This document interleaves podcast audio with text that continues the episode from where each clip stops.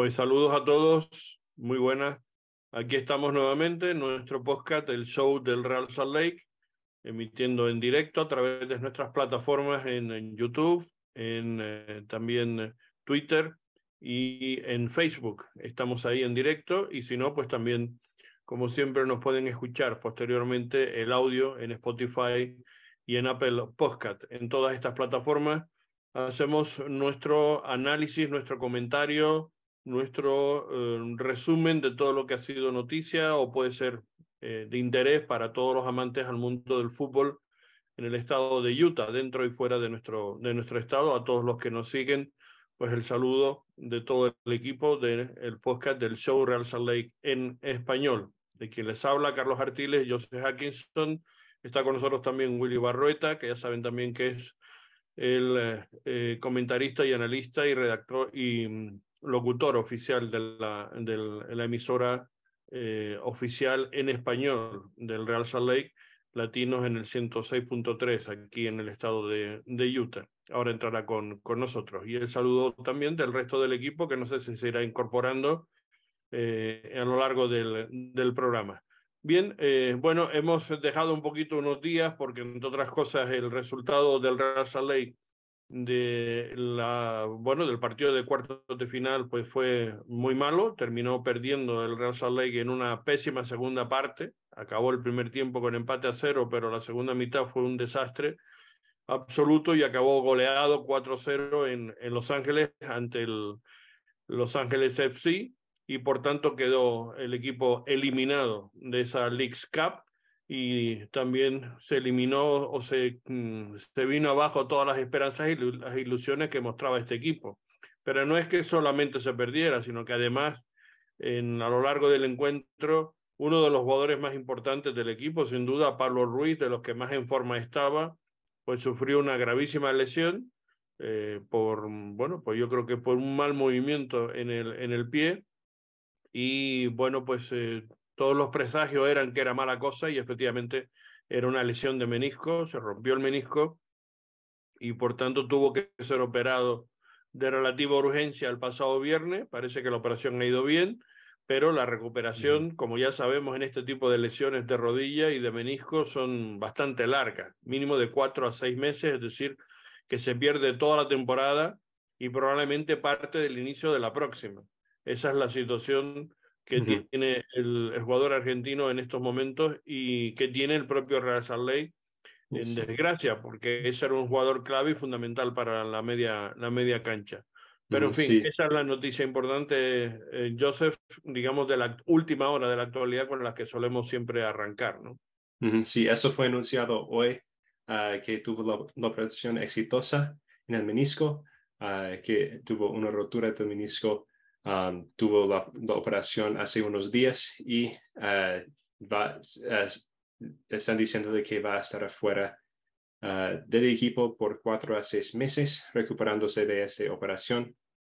Uh, de, lo que yo había escuchado, no sé si eso es cierto o no, pero él tenía dos opciones. uno es de, de operarse y estar fuera más tiempo, pero recuperarse mejor, o dejarle recuperarse sin operar, pero que no, se, no, no volvería, no, no saldría tan ah, recuperado como podría haber sido, y, pero podría haber jugado durante esa temporada. Yo creo que para el jugador la decisión de operarse fue sabia, ah, aunque, bueno, se va a perder la temporada, a menos, a menos que ah, sale al, al cuatro meses en lugar de seis meses, y llegamos al final del MLS. Tal vez podría estar para la banca en ese partido, para como su primer partido de, de vuelta, pero no. Ah, él va a estar fuera toda esa temporada. Uh, y tal vez que lo hemos visto muchas veces. Este tipo de lesiones es muy habitual en el mundo del fútbol. y, y, conocemos que este tipo de cosas que son cuatro meses, vamos, es, es, muy difícil que sean cuatro meses. Normalmente es mucho más y, y por eso hay que apuntar. Porque aparte cuatro meses a lo mejor para empezar a, a, a, volver, digamos, a entrenar y a tener un ritmo más o menos normal, etcétera. Pero échale, como te digo, medio año eh, eh, y medio año que va a suponer, incluso digo, mm, que con dificultades arrancar el próximo año eh, de inicio. Sí, yo creo que eso va a ser la meta para él y lo que él y el club están esperando, que, pueden, que, puede hacer este, uh, este, regreso, que puede hacer su regreso al principio del próximo año. pero sí, es muy, una lesión muy dura para un jugador que ha sido tan clave para Real Salt Lake en este año, que tal, tal vez yo, yo no creo que podría haber pasado a, a un, eh, eh, a un otro jugador con tan grande efecto como lo va a tener con Pablo Ruiz, porque él yo creo que es uno ha sido uno de los jugadores más claves de ese equipo durante ese año, para que juegue de, la forma de que estamos jugando. Sí, sí, bueno, ha participado además, ha hecho goles importantes y fundamentales en partidos momentos claves y va a ser una baja eh, fundamental, eh, Willy, mm, y te saludo ya, pues para, para lo que nos resta, sobre todo para el final de temporada eh, de la Liga MLS, que arrancamos este próximo domingo ya de nuevo, se reinicia la liga y, por otra parte, la gran competición que yo creo que es la esperanza que tenemos todos, porque son solamente dos partidos y se puede conseguir un título que es la US Cup el próximo miércoles, no es de esta semana, sino de la próxima. Vamos a tener esa semifinal en Houston y bueno, era un jugador sin duda importante, fundamental para el esquema de, de Pablo Mastroeni, y lo hemos comentado otras veces aquí, ¿no? Que era prácticamente pues la extensión del técnico en la cancha era, era Pablo eh, Ruiz, por lo que era precisamente Mastroeni como jugador y lo que representaba, y, y, yo creo que transmitía muy bien eh, Pablo Ruiz eso, ese mismo concepto, digamos, del, del fútbol. Willy. ¿Cómo estás, Carlos? ¿Cómo están, Joseph? Un saludo para todos. Sí, sin lugar a dudas, eh, va a ser una pérdida fundamental, dolorosa, una pérdida que nos va a hacer mucha falta, especialmente al Real Soleil. La verdad es que Pablo ha sido pieza fundamental, como acaban de mencionar ustedes en el esquema de, del otro Pablo, ¿no? de Pablo Mastroeni.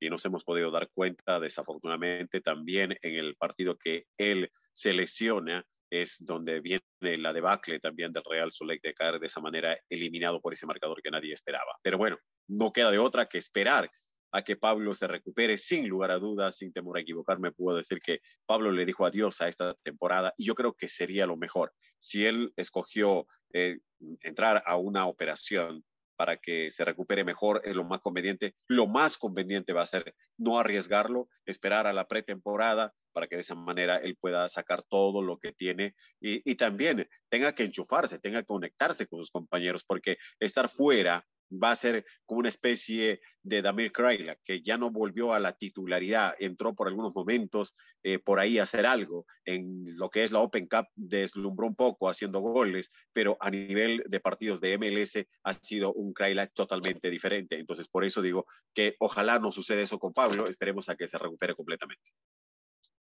son lesiones distintas, yo, yo, yo estoy de acuerdo contigo que ojalá que no pase, eh, son edades distintas también, hay una diferencia prácticamente de, 10 años entre eh, Damir Kreilak y, y Pablo Ruiz, es muy jovencito todavía, entonces... Yo me refiero al estar fuera del equipo, al estar fuera sí, del sí, Sí, lo sé, Sí, lo sé, lo sé. Y, y, estoy contigo también en lo que comentario que has hecho, que que, afectó al partido, sin duda, de este, de este, este mm, cuarto de final, ese partido de Los Ángeles, el, que él saliera de la cancha eh, y, el poco acierto que tuvo la entrada de Palacio, por cierto, porque errores de él fueron claves en, los, goles de, Los Ángeles, sobre todo el primero, que tenía el control del balón y no sé qué hizo, pero que lo perdió y lo aprovechó Wanga muy bien para hacer el primer tanto en una jugada muy desafortunada bueno, desafortunado toda la segunda parte y desafortunado también esos 10 minutos donde nos metieron tres goles que, bueno, eh, incluido un gol polémico porque, bueno, es la jugada que ahora Joseph nos tendrá que comentar porque lo ha analizado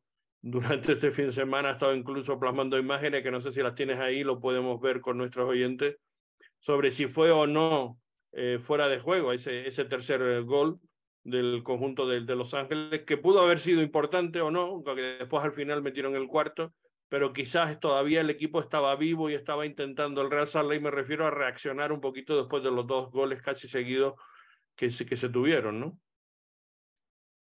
Yo sí, exactamente. Han habido cosas que la verdad pudieron haber afectado al Real Salt Lake, pero eh, definitivamente ellos supieron aprovechar tal cual Real Solikis hizo aquí contra León, ¿no? En 12 minutos liquidó el partido. Y cuando tú no estás atento a esas situaciones, con un equipo como el en Los Ángeles, con un Wanga muy enchufado, un Wanga que por el momento jugaba por la banda izquierda, cuando le metieron a que jugar un poquito por el centro, eh, en, en, ese caso el, el defensor eh, se me, Palacio de, de ecuatoriano tuvo que adelantar. Ahí es cuando Real Sole comenzó nuevamente a buscar el contraataque y a llegar más a Los Ángeles FC, tanto así que prácticamente el primer tiempo termina, termina Los Ángeles teniendo posesión de la pelota sin soltarlo, cuando ya se había cumplido el tiempo reglamentario y faltaba un minuto aproximadamente, ellos no querían soltar la pelota estando en la parte de atrás porque el Real Solex se les había ido con todo. Para el segundo tiempo fue otra historia y sin lugar a dudas lo de Pablo fue fundamental. Desafortunadamente Nelson Palacio eh, le sucedió cuando debutó cuando debutó él, entró en reemplazo de Pablito, si no me equivoco fue por una lesión también, ahí es donde él llega un poco tarde, no estaba en, como un acuerdo con los defensores para poder eh, cubrir un espacio y ahí nos metieron un gol. Pero bueno, yo creo que se va a tener que ir acomodando él y se tiene que ir eh, acoplando a sus compañeros, especialmente cuando nos están atacando. Sí. Lo que pasa es que es un perfil distinto al de Pablo Ruiz, porque Nelson Palacio, de luego, tiene un perfil más defensivo que ofensivo, cosa que Pablo era justamente al revés, tiene un perfil más ofensivo que defensivo y era un buen complemento, digamos, con lo que podía hacer Ojeda. Ahora Ojeda quizás tenga que asumir esa, ese rol que no sé si lo podrá o tendrá condiciones de hacerlo, de ser un jugador más ofensivo o buscar otras situaciones diferentes, porque después de, ese, de esa lesión, pues a lo mejor eh, creo yo que, que Pablo Mastroeni se va a plantear cambiar un poco el sistema del, del equipo o jugar un poco de otra manera, volver al rombo, digamos, aquel clásico que se tuvo de tanto éxito del Real Salt Lake. En fin, ah, tendría que buscar fórmulas que, que, que, le den, eh, digamos, solución al equipo porque está claro que, mm, que sin Pablo Ruiz pues no va a ser lo mismo y, y no hay un perfil, digamos, exactamente igual de ese tipo de jugador para jugar con el 4-4-2 como estaba jugando hasta el momento, ¿no? Sí, porque con, con, lo que, con lo que tenemos en la media cancha, uh, con Ojeda, Loffelson, Palacio y bueno, Caldwell también está ahí, pero no creo que va a haber, va a haber muchos minutos este, uh, durante el resto de la temporada. Um, por, por, también una cosita que voy a hablar en, uh, después de eso con, con más noticias. Pero Jasper Loffelson y Brian Ojeda tienen un perfil un poco parecido. Ojeda es el mejor jugador en general, pero juegan un, un, partido, un juego parecido. Uh, Nelson Palacio juega completamente diferente de los dos uh, y diferente de Pablo Ruiz.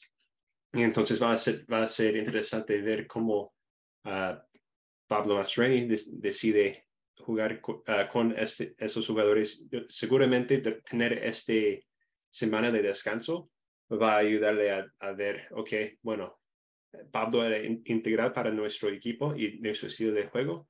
Ahora tenemos que cambiar eso. Y qué combinación de jugadores y qué táctica vamos a tener que usar para, que, para hacer eso, porque Pablo ya no, no va a estar, hay que cambiarlo ya para el resto de la temporada. Y los, los primeros partidos tal vez van a ser un poco difíciles por eso.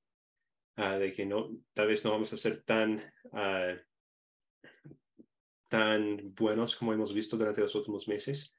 Tan uh, eficientes, tan eficientes, porque yo creo que ese sistema estaba funcionando muy bien, sobre todo fuera de casa, incluso más que en casa. Uh -huh. Pero el, el, equipo siempre era la, lo, lo, que Willy comentaba muchas veces y lo, lo, el análisis que ha hecho aquí en este podcast y lo hacía mucho en radio, en el sentido de decir que, que el Real como jugaba mejor fuera que dentro, que, que cuando jugaba en casa que se pusiera una actitud, digamos, de, de, jugar como si estuviera fuera, es decir, de cederles el balón al contrario, porque nos iba mejor el presionar y salir rápido y estaba como el sistema como, como lo aplicaba. Ahora, evidentemente, veremos a ver cuál es la, la situación y, y, qué otro dibujo, qué otro planteamiento se puede hacer, porque bueno, plantilla seguimos teniendo y muy buena, es decir, y, y lo que hemos dicho tantas veces, yo creo que no hay que mm, desdecirse ahora. Es decir, una cosa que hemos perdido un jugador importante y otra cosa es que no tengamos recambio, no tengamos soluciones dentro de la plantilla. Creo que sí hay plantel suficiente y profundidad como para buscarle soluciones y, y, lo que pasa es que otros tienen que, que entrar, digamos, a tener esa, ese protagonismo y, y volver y, digamos y, ocupar ese espacio que ocupaba eh, Pablo Ruiz, ¿no? Y ahí está, por ejemplo, hemos comentado, Damir Kreilak, sin ir más lejos, es un jugador franquicia, jugador importantísimo que no ha estado teniendo minutos ni siquiera de recambio y que quizás tenemos que estar pidiéndole ahora que participe mucho más porque está en condiciones de hacerlo y, y están casi sin minutos en, en toda la temporada, ¿no? Seguramente. Yo creo que Pablo Mastroeni ya tiene el hombre que va a reemplazar, porque siempre tiene que haber una, un plan B, incluso un plan C.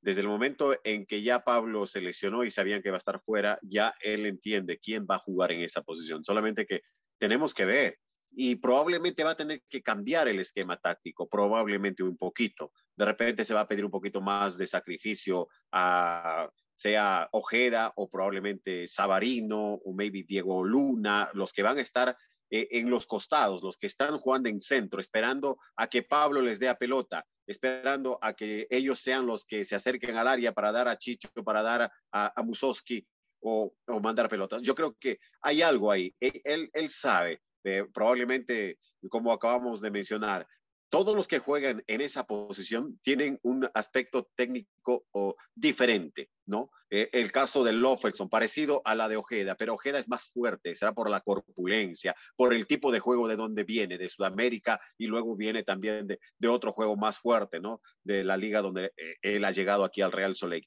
Entonces, eh, yo creo que, que ahí puede estar la diferencia entre Ojeda y Loffelson. Para mí, Lofelson le echa más ganas, correlón, eh, físicamente él está atento a todo, pero le falta algo. Pero yo creo que Pablo tiene el, el hombre que va a reemplazar a, a Pablito eh, Ruiz en este caso. Uh -huh. Comentabas yo esto, yo sé que ibas a tener, eh, que ibas a hacer otro, otro, otra información relacionada con todo esto, ¿no? Uh -huh. Sí, uh, hay, salió una noticia hace unos días de que Real que está interesado a fichar a un jugador de USL que puede uh, ser un refuerzo en esta posición.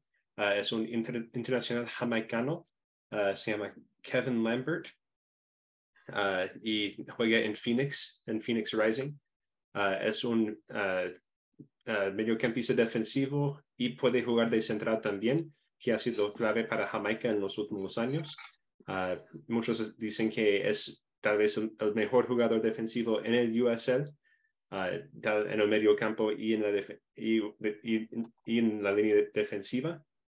Um, aunque ya se cerró la ventana de fichajes, uh, hay un como hay una cosa rara con esta regla de que si el jugador ya está registrado dentro de los Estados Unidos, uh, se lo puede fichar aún hasta, hasta que se cierra los, la fecha, uh, uh, así, así, que llega la fecha, fecha, de cierre de los rosters, que si no me equivoco es en septiembre.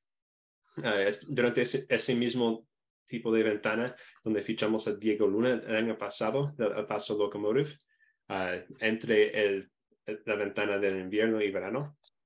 Y entonces aún es posible ficharle a ese, a ese jugador jamaicano, Kevin Lambert, pero tendría que ser pronto.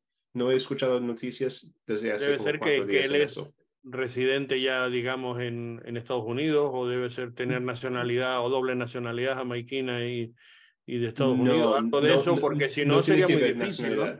No, no- no tiene que ver con nacionalidad, tiene que ver con registración permiso de en, trabajo. en un equipo.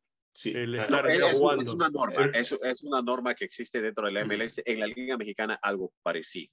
Algo parecido es, es, es de que se, se cierra la ventana de pases, pero hay una opción hasta otra, otro cierre que es eh, diferente a eso. Entonces, sí, sí, se da, sí se da en algunas ligas, hay esa opción de que no solamente, y, y son casos especiales, en este caso se podría hablar, ¿no? digamos, de categorías inferiores a categorías superior, por decirlo de alguna Ujú. manera. Es decir, como Sí, ya están exactamente. jugando, ya están y tal, pues se les permite dar un salto, digamos, a, a una categoría superior.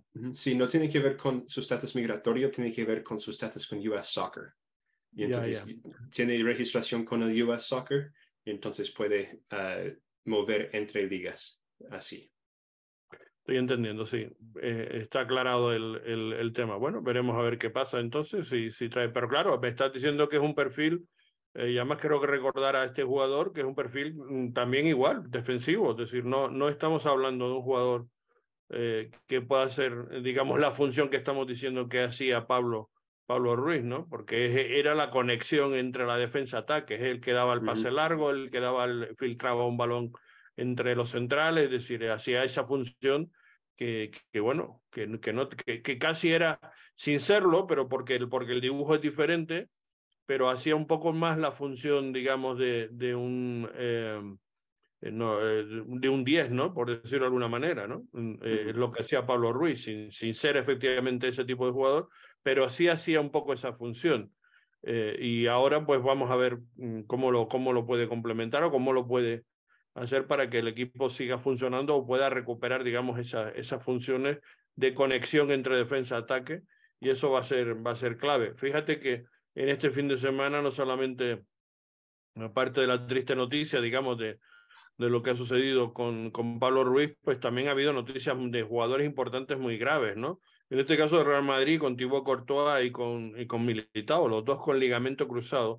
Y lo comento, digo, porque no es menisco. El ligamento cruzado todavía es más grave. Eso es prácticamente una temporada completa o un año completo lo que se pierde. Es mucho más difícil de recuperar. Afortunadamente, digamos, lo de Pablo Ruiz es menisco, pero es una lesión grave también, pero no tan grave como el ligamento cruzado. ¿no? Sí, los fans, vie los fans viejos recordarán a Tony Beltrán, quien tuvo esa lesión de, ligamento cruzado y tuvo que retirar, retirarse después de varios años de intentar recuperar de esa lesión. Sí, es que si no se operan bien, si no se hace bien ese, y por eso muchos de estos jugadores, bueno, en el Madrid lógicamente tienen muy buenos médicos y saben a quién, eh, a, a quién llevarlos, ¿no? Pero si no se opera bien, eso no, no es fácil recuperarse. ¿eh? Quería acotar algo. De, hablando de, de, normas y reglas que existen en cuanto a estos, eh, como, es como un contrato de que tú tienes que leer todo, las letritas chiquitas que están escondidas y que a veces no te das cuenta. No sé si, si se habla mucho de eso, ¿no? Eh, ¿se, ¿Se acuerdan en lo que pasó en la Champions cuando el equipo de, de Haití se me va el nombre ahorita, que eliminó básicamente a, a, los, eh, a, Houston, ¿no? Eh, al, equipo de, de, de, Houston, en, el de la MLS, a Austin, perdón, se quedó con ocho jugadores, que, con una cantidad de jugadores que no podía llegar aquí a Estados Unidos por temas migratorios. Había una norma que le permitía contratar jugadores para ese partido nada más y contrataron a cuatro o cinco jugadores de la USL para jugar ese partido en Estados Unidos. O sea, algo parecido a esas normas que, que hay ahí que están escondidas y que muchas veces no se hablan, ¿no? Algo parecido estamos hablando de lo que pasa este, justamente con, con sí, este porque, caso. porque aplicarán la misma norma que lo que estamos comentando, ese de que como ya tienen licencia de la US Soccer, independientemente de su estado migratorio, etcétera, pues si tienen licencias porque de alguna manera lo tienen resuelto el, el, su estatus migratorio de alguna manera, con residencia, con permiso de trabajo, con lo que sea. Eh, um, entonces, por eso, claro, es muy fácil acceder, digamos, a que ellos puedan eh, tener un contrato eh, a nivel, digamos, un poquito más alto, o como en el caso que tú dices de ese equipo de Haití que lo contrata especialmente para un partido específico. Solamente para un partido contrataron, o sea, son cosas que, que a veces curioso, dice, pero ¿qué, qué, ¿qué pasó aquí? ¿Qué, ¿Qué sucede? No, es que hay, hay plan B, plan C y, cosas que están guardadas por ahí y que muchas veces no sabemos y de pronto se vuelven, eh, eh, ¿cómo se dice?, legales la situación, ¿no? Entonces tuvieron que contratar a cuatro, no podían jugar, no podían ser los de la MLS porque ya estaban dentro de un rubro prohibido, entonces contrataron a jugadores de la USL. Y, y no lo hicieron mal, ¿no? Jugaron bien, jugaron cuatro jugadores de la USL en, en ese equipo de, de Haití. Bueno, pues seguimos con la actualidad, con las noticias importantes y lógicamente, Joseph, hay que hablar de, de, de cómo está la League Cup. Ya se jugó hasta uh -huh. cuartos de final, ya se clasificó y ya tenemos semifinales que se juegan mañana. Y la uh -huh. final va a ser este fin de semana, que, que se va a jugar el sábado, va a ser la, la, final, y el segundo y tercer puesto, porque hay que recordar también que el formato de, de, de la League Cup, como es parecido al Mundial, pues también se le da valor a quien queda tercero, porque también tiene recompensa en, en, en entrar en, en, la, en la CONCACAF, ¿no? En, en, uh -huh. en, la, en, el, en, la nueva CONCA Champions, exacto.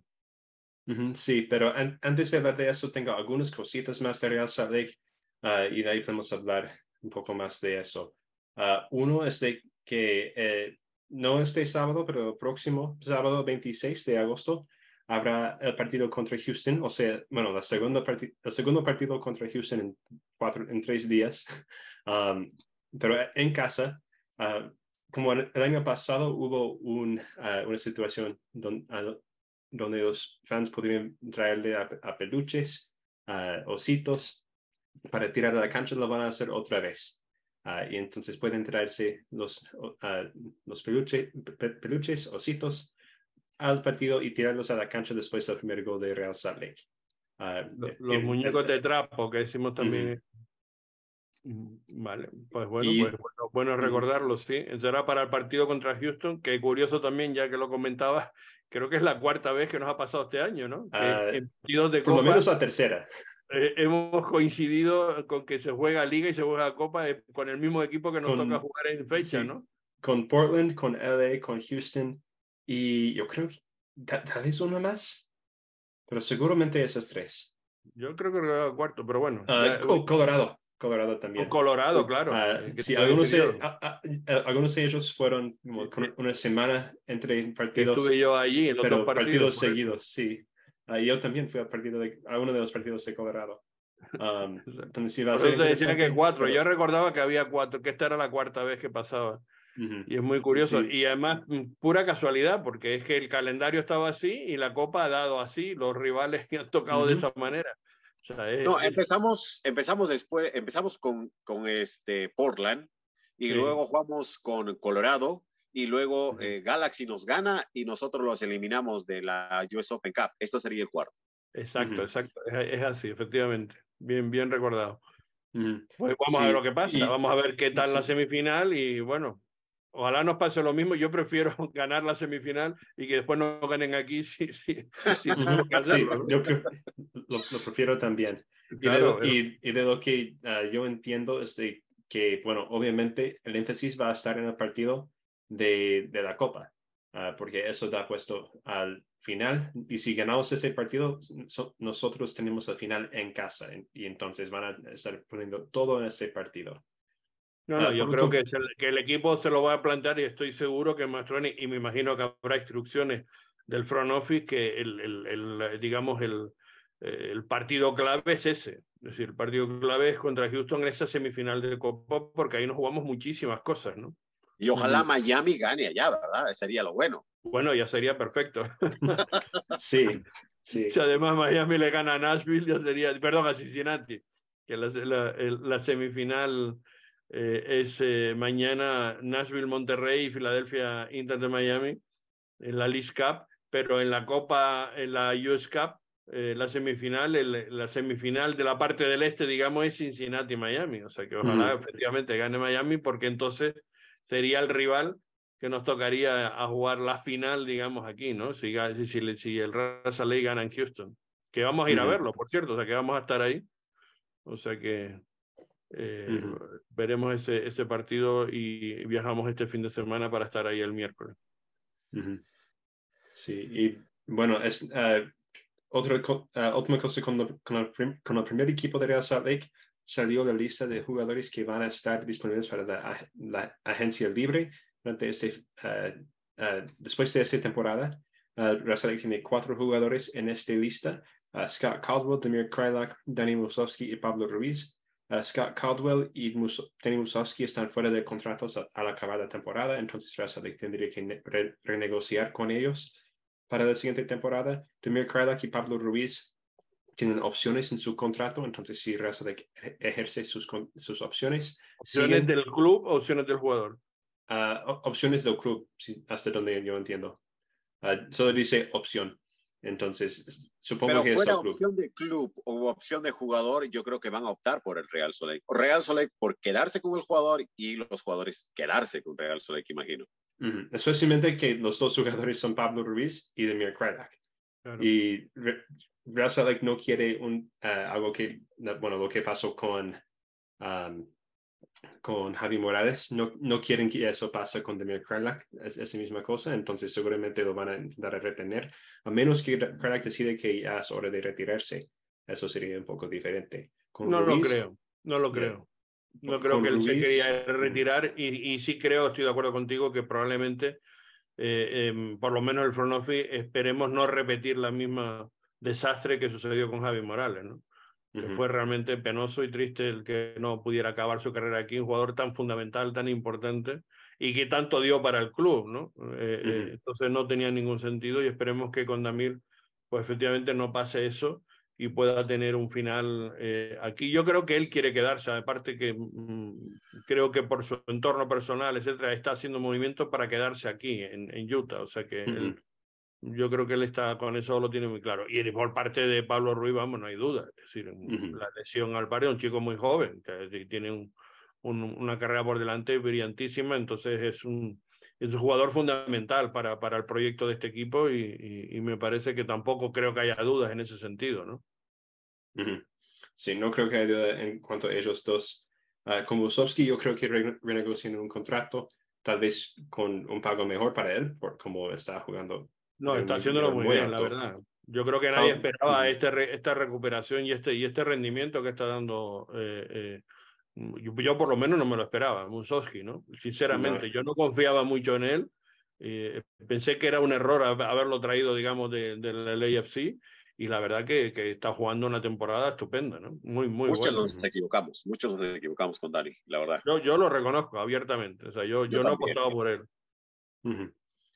Sí, y de ahí, bueno, con uh, Scott Caldwell, yo creo que el club no, no, no, lo, uh, no lo va a fichar de nuevo, uh, saldrá de agente libre.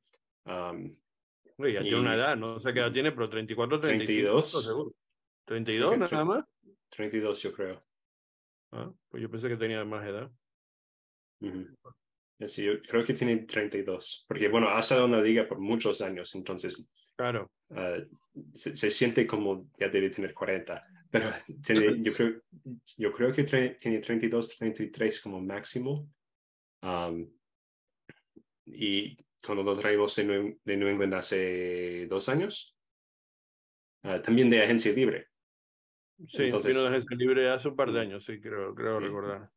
Sí, yo creo que para él tal vez tendría opción eh, en MLS ah, como suplente pero yo tal vez mejor para él sería bajar a la, USL ah, y tener un, estar en un equipo ahí, porque se nota que a nivel de que está creciendo en MLS, ya no tiene rapidez para poder competir, competir en esta posición.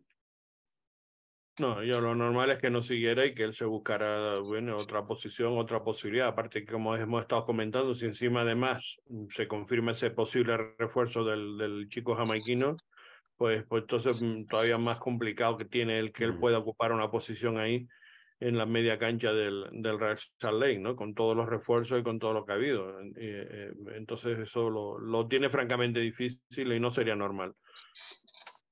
Bueno, ¿algo más? En cuanto a ah, noticias de Saleh. Sí, dos, dos cositas con la academia. Uh, dos, los dos con los jugadores sub-15. El primero es de que cuatro de los jugadores de, uh, del equipo sub-15 estuvieron con los, Estados, con los sub-15 de los Estados Unidos y ganaron el, el torneo de CONCACAF sub-15 con una victoria de 4-2 sobre México en el final. el portero Will Ahí se me fue su apellido. Y el post solo tiene sus primeros, sus primeros nombres.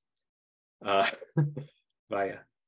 Uh, bueno, cuatro, cuatro, jugadores, incluso, incluso Luca Moisa, quien tiene contrato con el Monarchs, um, jugaron en este torneo. Varios hicieron goles. Uh, yo sé que, por lo, bueno, cuando estamos hablando la semana pasada con Olave, Luca Moisa y Omar Alba, creo que se llama, los dos hicieron gol. Ah, tal vez no es Alba, pero ah, los dos hicieron dos goles en un partido donde ganaron 10-0 a Cuba, creo. entonces, bueno, jugaron muy, pero muy bien en ese torneo ah, y quedaron campeones y van más allá en ese torneo. y también los sub-15 de Real Salt Lake ahorita están en Dinamarca, jugando en un torneo que se llama el Crown Plaza Elite Cup, donde van a jugar contra el, el Genk, Hammerby y Nord, Nordsjælland. y un otro equipo que no, no ha sido anunciado aún en este torneo sub-15. Bueno, ya que estamos hablando precisamente de la academia y de los filiales, hay que también nombrar que este fin de semana jugó el Real Monarch, que empató 1-1 con el North Texas, y en la tanda de penaltis pues sumó un puntito al menos el, el conjunto de, del filial, digamos, del Real Salt Lake. Bueno, dos puntos porque ganaron el... Ganaron, sí, el punto del empate y los penales. Tienes razón, exacto, un punto más. Eh, quería decir el empate y, el, y además un, un extra, por tanto, dos puntos en este, en este partido y bueno, pues mantiene un poquito las posibilidades remotas, pero bueno, mantiene con ese resultado, con esos dos puntitos, las posibilidades de, poder alcanzar playoff. Todavía matemáticamente es posible y, y, veremos si, si lo puede conseguir o no en los partidos que le, que le restan. Y el gol lo metió casi prácticamente ya cerrando el partido. Al minuto 93 fue el día Paul de cabeza de un, de un, de un gran centro de, de, a balón parado y de Dillon y que gracias a eso pues se pudo empatar el, el, encuentro. Había, se había puesto por delante el North Texas en la primera mitad con un gol de, de, de Mulato. Bueno, pues eh, al menos, insisto, se mantiene esa esperanza por parte de Real Monarchs de intentar meterse en, en playoff. Ojalá sea así y se pueda, y se pueda conseguir el, el que alcancen esas, esos playoffs en, un, en una temporada bastante irregular que ha tenido el, el equipo durante todo este año 2023 y con muchísimos problemas de, de, conformar, digamos, un equipo competitivo, ¿no? Yo creo que eso es un poco... Sí, pero por lo que tiene, ¿no? Por lo que tiene Jamison Olave, la, la edad de los jugadores. Ese partido ha sido vibrante. Yo estuve en ese partido, por lo menos los últimos minutos han sido muy intensos con el equipo del Real Monarchs tratando de buscar el empate. Eh, en uno de los ataques últimos, un muchachito de North Texas comete una falta que no debía hacerlo, cortando la jugada en tres cuartos de cancha. Ahí es donde se cobra el tiro libre y eh, Paul aparece para meter un cabezazo solito en la parte de atrás. Y luego, ya en la tanda de penales, el portero del el Real Monarchs, ¿no? Este muchachito de, sí, de origen asiático, sí. muy, muy, muy bueno, muy, tiene, tal vez no es el portero ideal, me parece que puede ser un poquito como Nick Rimando, no de los grandotes, no de los altos, pero corpulento, con mucha autoridad, eh, se paró muy bien en el arco, tapó un penal y ocasionó que el jugador de, de, de North Texas también prácticamente se lo, se lo doy a él el, un segundo penal, ¿no? Con eso ellos pasan y ganan este partido, como muy bien decimos, sumando dos puntos. Y qué bien. Mm, el jugador fuerte, estamos hablando, Derek Chan es el arquero, 25 ya, años. Sí, sí. Y tiene, y pesa 194 libras, es decir, que, que sí, sí, muy, muy fuerte, muy, muy, muy fuerte. Se puede notar su presencia. Sí, mm. se, se puede, y pero ágil, pero ágil, el muchacho eh, puede salir con fuerza. Sí, sí es un buen muchacho que yo creo que está buscando su titularidad y su oportunidad. Ya apareció, le dieron su chance. Yo digo que tiene 25 años, que no es jovencito, o sea, que ya tiene una edad. Sí, sí. entonces. Para, estar, para estar jugando ahí, ¿no? Sí, yo sí, creo... puso mucha autoridad en el partido el muchacho. Mm, yo creo que lo están probando y a ver si realmente puede ser un chico para incorporar a, o para hacer un refuerzo, digamos, para la primera plantilla, porque con esa edad tampoco es para estar dándole mucho, muchos minutos, sino es porque realmente están queriendo probarlo bien, ¿no? Y, y por eso lo están utilizando en el, en el, en el Monarch. Y efectivamente yo creo que eso, que es un poco, mm, y los chicos tan jóvenes que tiene esa mezcla, y aunque ahora ha ido incorporando a alguna gente más, más veterana, pues eso, eh, por eso está teniendo una... Un, Hay que reconocer que Fernando tan irregular, ¿no? Fernando, eh, Fernando está lesionado, ¿no? Entonces también eso le ayuda. Entonces, eh, eso, le está, esto le está ayudando. Eh, y lo que pasa es que Real Solec y Real Monarchs va a dar siempre espacio a lo suyo, ¿no? Si no, vamos a ver el caso de Tomás Romero. Es, una pena que, un muchacho que, estaba yendo muy bien en la USL llega al Real Solec a jugar no partidos prácticamente, ni tampoco en Monarcas, ¿no? Porque Monarcas prefieren darle chance a los jugadores de la academia. Entonces, claro. Tomás Romero hubiese tenido su oportunidad en la USL o en, en la League's Cup, pero no lo tuvo, más que estar en el roster. De ahí nada más, ¿no? Entonces, eh, eso es lo que pasa, puede pasar con este muchachito Chan también. Bueno, por lo menos 25 años puede tener acceso todavía un poquito más de chance de llegar al Real Soleil. Lo que sí vimos que jugó Fansworth, Zach Fansworth, que ha tenido, un, vamos, un, un calvario auténtico de lesiones y de problemas desde que está en el, en el Real Salt Lake. Prácticamente no ha tenido continuidad, pero eso, básicamente por las lesiones. No es mal jugador. Yo cuando lo he visto mm, sano me parece que no es un, que es un chico interesante. Lo que pasa es que ha estado muy poco tiempo sano, ¿no? Entonces eh, eh, me alegro que por fin haya jugado en este partido también Storley, que lo han incorporado recientemente, me parece que es un central interesante también, que podía aportar cosas, aunque estuvo más jugando en, de banda, ¿no? más, más que de central en este, en este partido.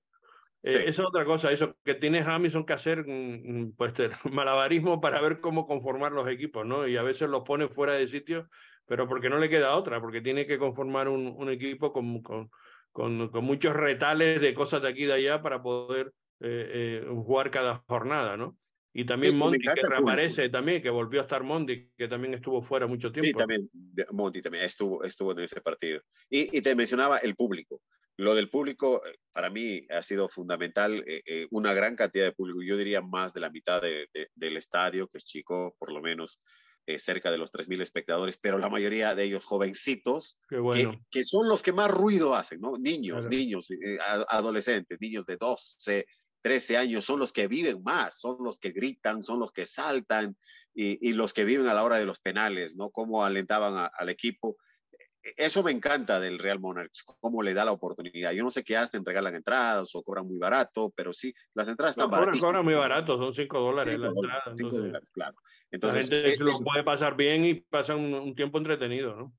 Sí, sí, sí. Y, y eso me, me, me, gusta mucho lo del Real Monarchs, ¿no? Entonces, y, lo han vivido, la gente han, ya saben, ya entienden que cuando hay un partido que está a punto de empatar, se quedan hasta el último y cuando empatan saben que tienen que quedarse para los penales. No pasó como en Miami, sacaron a Messi y, se fue la gente, ¿no? bueno, pero bueno, esa es otra historia. Sí, sí, sí. Otra historia. Bueno, hablando de eso ya de Messi, pues también me das pie para, como decimos, ir con la actualidad de, cómo está la cosa ahora, que eh, mañana son las semifinales, insisto, a las 5 de la tarde se juega en el Subaru Pack el Filadelfia contra el Inter de Miami. Es la primera vez que creo que creo recordar que el Inter de Miami juega en esta League Cup fuera de, su cancha, ¿no? O, o, es la segunda, no recuerdo ahora. No, la segunda, ya, ya la segunda, la segunda. Texas jugó. Efectivamente jugó contra Dallas en, Texas y, esta es la segunda vez y bueno, veremos a ver el rendimiento.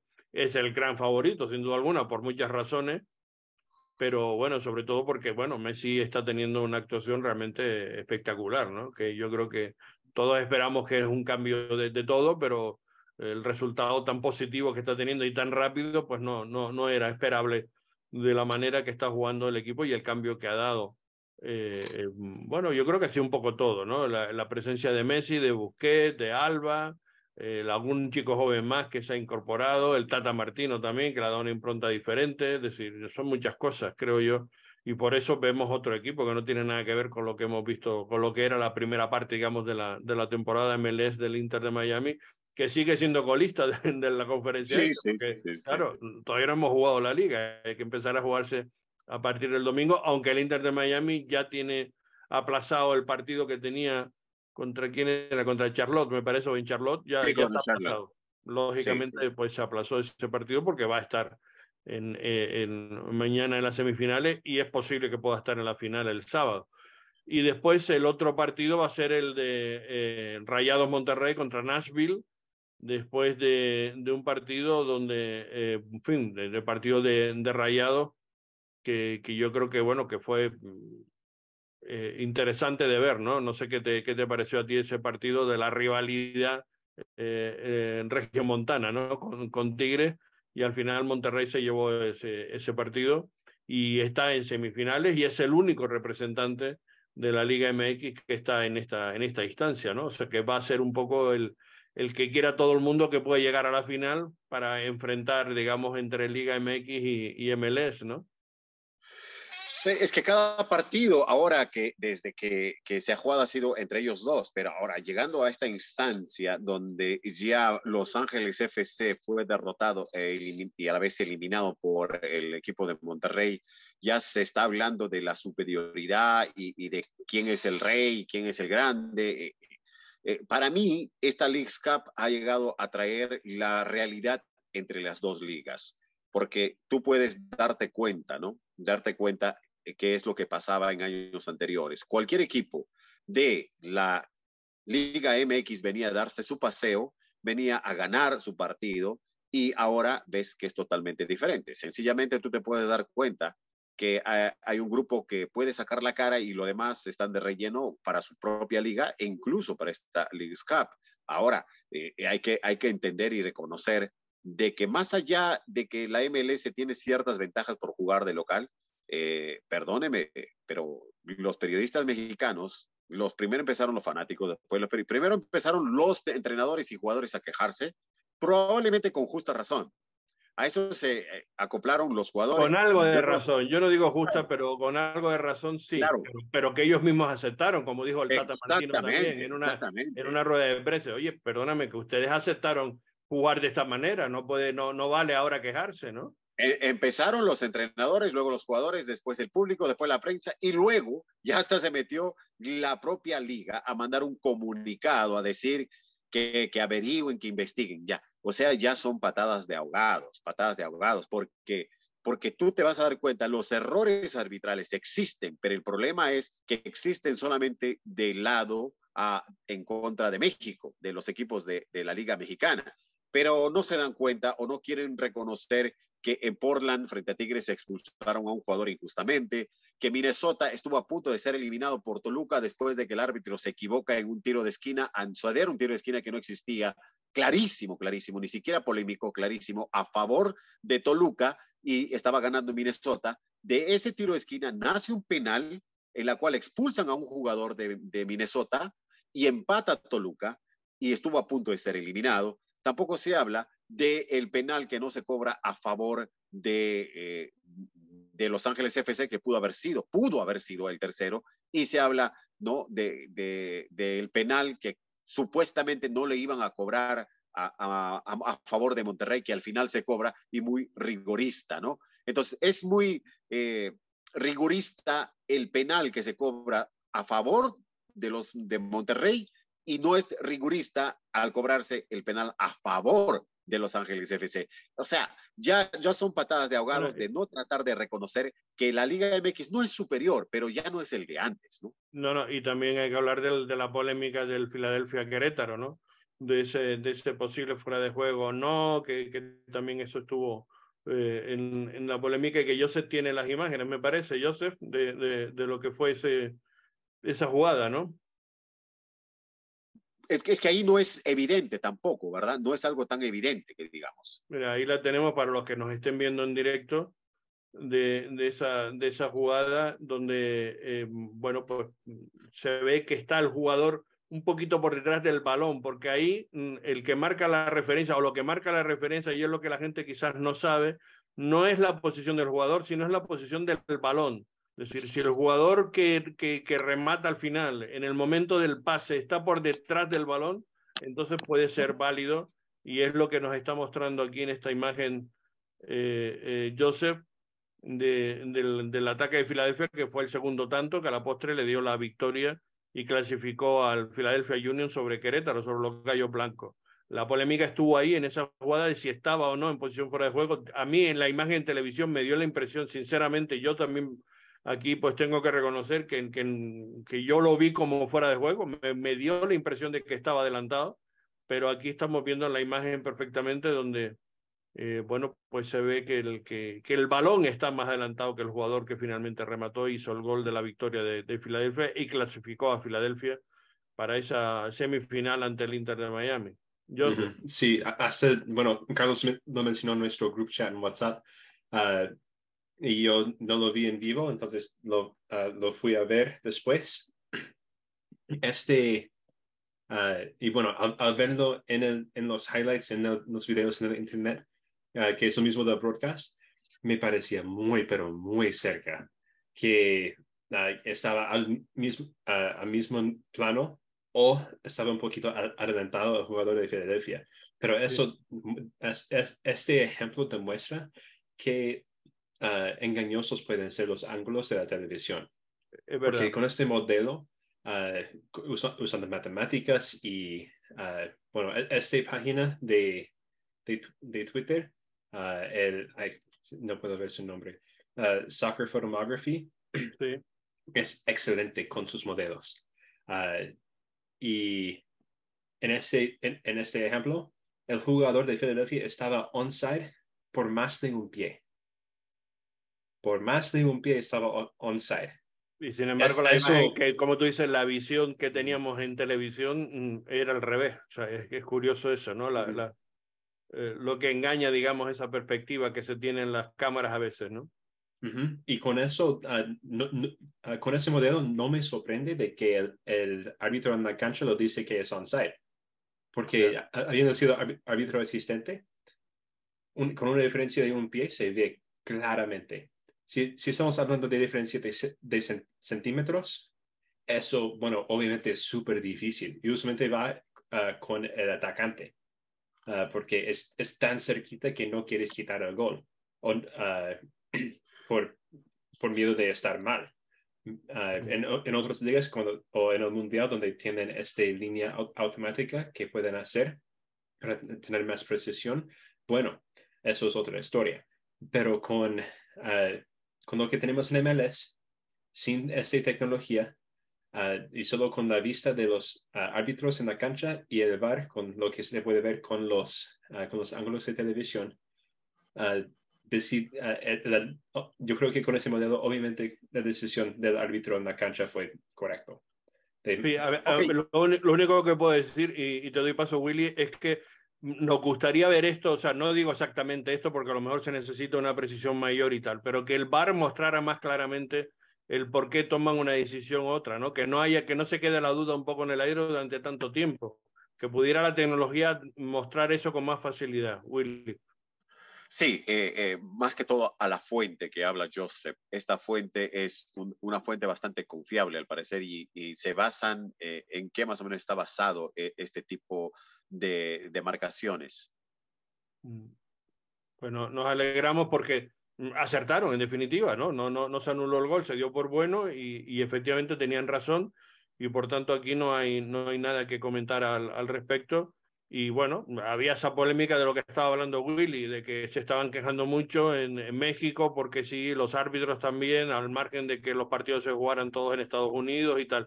Pero yo vuelvo a lo que decía el Tata Martino con toda la razón del mundo. Es decir, es que esto es lo que se pactó por parte de los clubes, eh, perdón, de, los, de, los, de las ligas con la CONCACAF. Es decir, se, se planeó el torneo de esta manera y además está teniendo éxito el torneo. O sea, independientemente de, todo lo peor de todo, Carlos, que, que cayó en el juego la, la misma liga. La, la, liga sacó un comunicado enviando supuestamente a la CONCACAF para que averigüen, averigüen todo este tipo de situaciones. o sea, la verdad es que cayeron. era un poco para salvarse de las críticas que le venían desde México a ellos directamente, ¿no? Daba la impresión, era un poco eso es que también pasaba eso en Copa Libertadores. En Copa Libertadores, no, que en Copa Libertadores los árbitros favorecen a los equipos de Copa Libertadores. O sea, México siempre ha sido perjudicado, entre comillas, ¿no? Vas a Copa Libertadores, te perjudican. Vienes acá, te perjudican. O sea, ¿dónde? ¿Cuándo vamos a aceptar una realidad, ¿no? Exacto, exacto. Y la realidad es la que tú comentas. Ya no hay esa diferencia entre la Liga MX y la Major League Soccer. Esa es la realidad. Están en el, el. Por eso ha sido tan atractivo este torneo y espero que lo sea en el futuro. Y a mí me parece que el formato me gusta, independientemente de que haya que buscar ajustes en el sentido de que haya que hacer partidos en, en, en, México, que yo creo que habrá que hacerlo y habrá que buscar fórmulas para solucionar eso, etcétera. Pero yo creo que el formato mm, eh, funciona y está teniendo un éxito tremendo en lo deportivo, en, en audiencias, en, en, en todo, ¿no? Yo creo que, que está funcionando muy bien y, y, todos los partidos están siendo muy entretenidos, muy, muy entretenidos. Va a haber mucho que cambiar porque esto está firmado hasta el 2028, o sea que vamos a tener... Eh, vamos a te digo, ajustes a lo mejor de alguna cosa habrá que tener. Eh, exactamente, ajustes como para que eh, haya equipos que no tengan que viajar demasiado, tal vez, ¿no? Que estén cerca, por lo menos, ya, que se acerquen en un lugar. Pero la verdad es que que, que esto ya se ha planeado así desde hace mucho tiempo. Muchos se quejan, ¿y por qué América no fue a, a, lo que es el lado este, donde está Messi, que por aquí, por allá? No, es que es económico. El, el trato aquí, la situación es económica. Por, no, vas a, no vas a llevar tú a un jugador mexicano a que juegue en New York, en Miami. No, si te das cuenta, los jugadores mexicanos están llegando aquí a Los Ángeles Galaxy, están llegando a Los Ángeles FC, están llegando por esta área de Texas, por donde hay mucho mexicano. Claro, Entonces, donde hay mercado, exacto. Claro, donde hay mercado. Al, al, América, a Chivas, a Cruz Azul, a Pumas, los vas a llevar a jugar donde está el mercado mexicano, que es este lado, no está por el lado este los mexicanos. Existe mexicano en Estados Unidos por todo el mundo, pero si tú te vas al lado este, van a haber más sudamericanos que mexicanos. ¿no? Entonces, sin duda, sin duda. La lógica. En la lógica y es evidente y no hay nada más que mm, ver un poquito las poblaciones que hay en, en esa ciudad del este y las que hay en el sur o en el oeste de Estados Unidos para tener, eh, digamos, muy claro cuál es el, el, esquema y el por qué se ha plateado de esa manera eh, esta competición, que insisto, es un éxito, es decir, es incuestionable que ha sido un éxito en todos los sentidos, independientemente de que Messi también haya aportado lo suyo, que evidentemente lo ha aportado pero el éxito es, es, indudable y mañana veremos sin duda dos partidos muy atractivos, muy interesantes y van a ser sin duda muy entretenidos como lo ha sido la fase de, de cuartos de final con esos encuentros, como digo, donde por ejemplo antes comentamos el, el del AFC con, con Monterrey, al final Rayados le, le hizo pasar, digamos, la misma factura que nos hizo pasar nosotros el AFC y que, y que mm, el propio también Rayados nos lo pasó también a nosotros cuando jugó en, en, aquí en, en Sandy en el sentido de que en poco tiempo resolvió el partido, ¿no? Hizo jugadas muy, muy interesantes, le dio la vuelta después de ir perdiendo 2-0,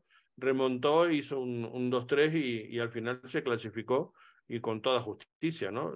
Demostrando que, que es un equipo muy potente, sin duda alguna, de los mejores equipos de la Liga MX y por eso es el representante que ha quedado ahí para, para disputar estas semifinales y vamos a ver cómo juega contra Nashville en Nashville Partido y, también y, lo dijo Cherúndulo, lo dijo Cherúndulo al final del partido, Carlos. Cherúndulo no cayó en el juego de los técnicos mexicanos. Más allá que él creyó y sí hizo hincapié un poco en el arbitraje porque también se vio afectado, uno, en que no le cobran un penal, ¿ya? Y otro, en que le cobran un penal rigurista, ¿ok? Y si es que ese mismo rigor se hubiese aplicado del lado de Monterrey a favor de Los Ángeles FC, sin lugar a dudas hubiesen dicho que es un robo. Chereundo lo dijo bien claro. Monterrey es un equipo que está a la altura de equipos europeos. Nos ha ganado un equipo que tiene un nivel grande, un equipo que está o sea, elevó al Monterrey en lugar de quejarse y ponerse a llorar reclamando, pensando que le robaron. Entonces, eso es la caballerosidad y reconocer que el otro equipo fue superior a ti y no buscar excusas. Dirían en Sudamérica, mi querido Carlitos, a llorar al cuartito. Está bien eso, el dicho. No, no, efectivamente. Y, y, además, mm, bueno, lo ganó, como digo, lo ganó independientemente de esas jugadas polémicas, los penaltis o no, lo ganó muy, muy correctamente rayado. Y, es un, gran semifinalista y, y, un gran representante, en definitiva, de la Liga MX para lo que pueda pasar. Y bueno, todo el mundo pues está ilusionado con que la final sea eh, entre el Inter de Miami y, y Monterrey, por, por, el morbo, por la polémica, por lo que representa. Pero bueno, veremos qué es lo que pasa. Y... Pero si lo gana Miami, va a ser lo mismo, Carlitos. Ah, bueno, claro. Se lo regalaron a Messi. Claro, claro, claro. Sí, no, eso siempre habrá quien lo diga.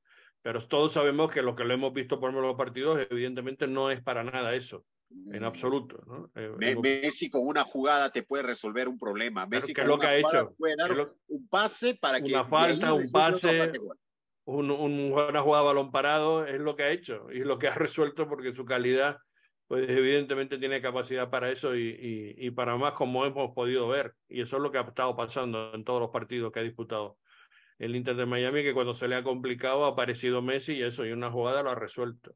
Eso es lo que es lo que hay.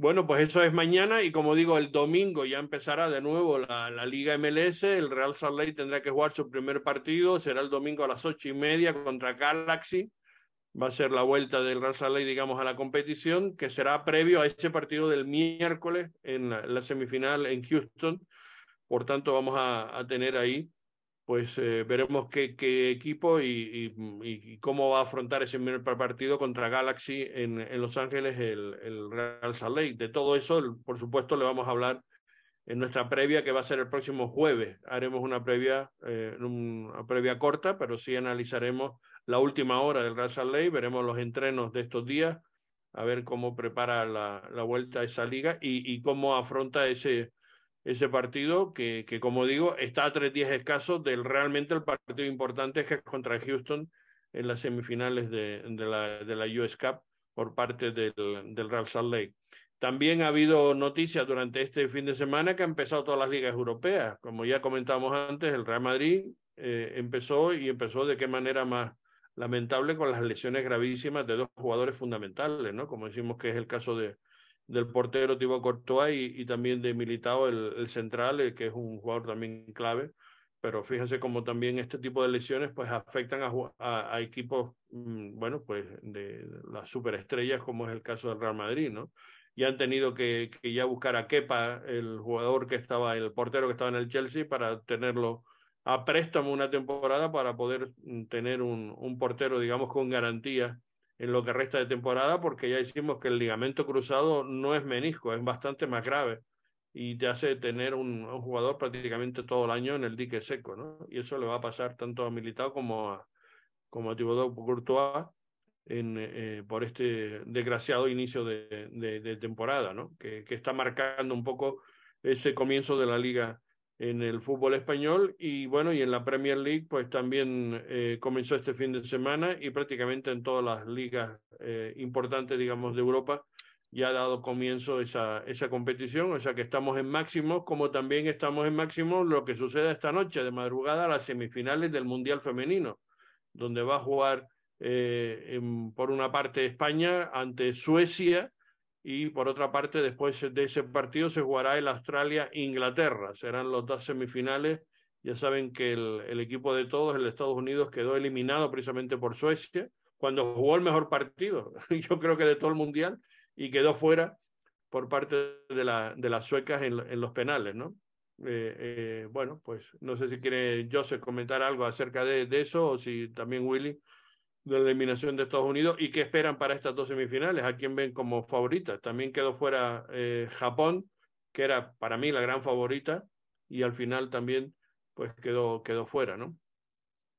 Sí, Holanda también quedó fuera, pero increíble es lo, lo de Australia, ¿no? Australia está metido en su mundial, Australia se metió ahí como calladitos y, y ojalá pueda ser una sorpresa, pero la verdad es las suecas eh, son uh, tal vez una de las favoritas, las inglesas también, y una, una pena por lo de, de, las japonesas, que un equipo muy ordenado, como todos los, los deportes en, en Japón, los, los, son muy disciplinados. Eran japoneses. rapidísimas, jugando a la sí. contra, eran tremendamente rápidas. ¿no? Atletas, atletas, así como lo hacen, lo, lo, es la forma como se ve el fútbol, creo yo, en, en Japón, ¿no? Tanto en los varones como en, en, las mujeres. Entonces, sí, y lo de Estados Unidos, sin lugar a dudas, es la decepción más grande. Se veía venir algo parecido, sí. pero no tan pronto, no tan Estoy pronto. de acuerdo. Por menos, Porque por estaban haciendo un mundial muy instancia. malo, estaban haciendo un mundial muy malo. Y digo, el mejor partido que fue contra la Sueca fue la, el que quedaron fuera, ¿no?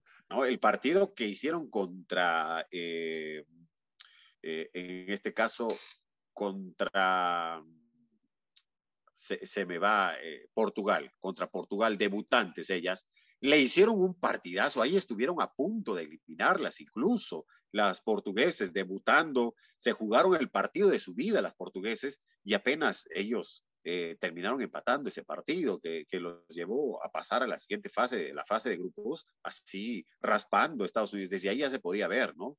O sea, las, las portuguesas estaban básicamente ya eliminadas, pero le jugaron un partido de su vida a un equipo que de verdad e, es, tal vez el Brasil, ¿no? De, del Mundial Femenil, ¿no? Las que ganan copas, las favoritas, las que siempre han marcado diferencia. Pero este es fútbol también, digamos, en mujeres y, y ya tuvo que llegar el tiempo para algunas jugadoras en Estados Unidos y ver el recambio que tiene que darse. Ahora, en la liga, la liga tiene que hacerse fuerte también porque es la base fundamental para crear más jugadores, para sacar más jugadores. Vamos a ver qué nos trae la Utah Royals, y ahí cuántas pueden salir para una selección eh, femenil de, la, de acá de Estados Unidos. yo iba por ahí, no sé si yo se quiere comentarlo, si, si, si no es una, bueno, sí, sabemos que siempre tiene una relación directa la selección con su liga, ¿no? Con su liga importante. Y en este caso yo creo que la selección de Estados Unidos femenina se ha visto un poco marcada precisamente por la crisis que hay en la propia liga local, ¿no? En la liga profesional que está pasando por, una, por un momento malo y que esperemos que ahora este año empiece a resurgir y sobre todo el año que viene que se incorpora la, la Utah Royals, ¿no?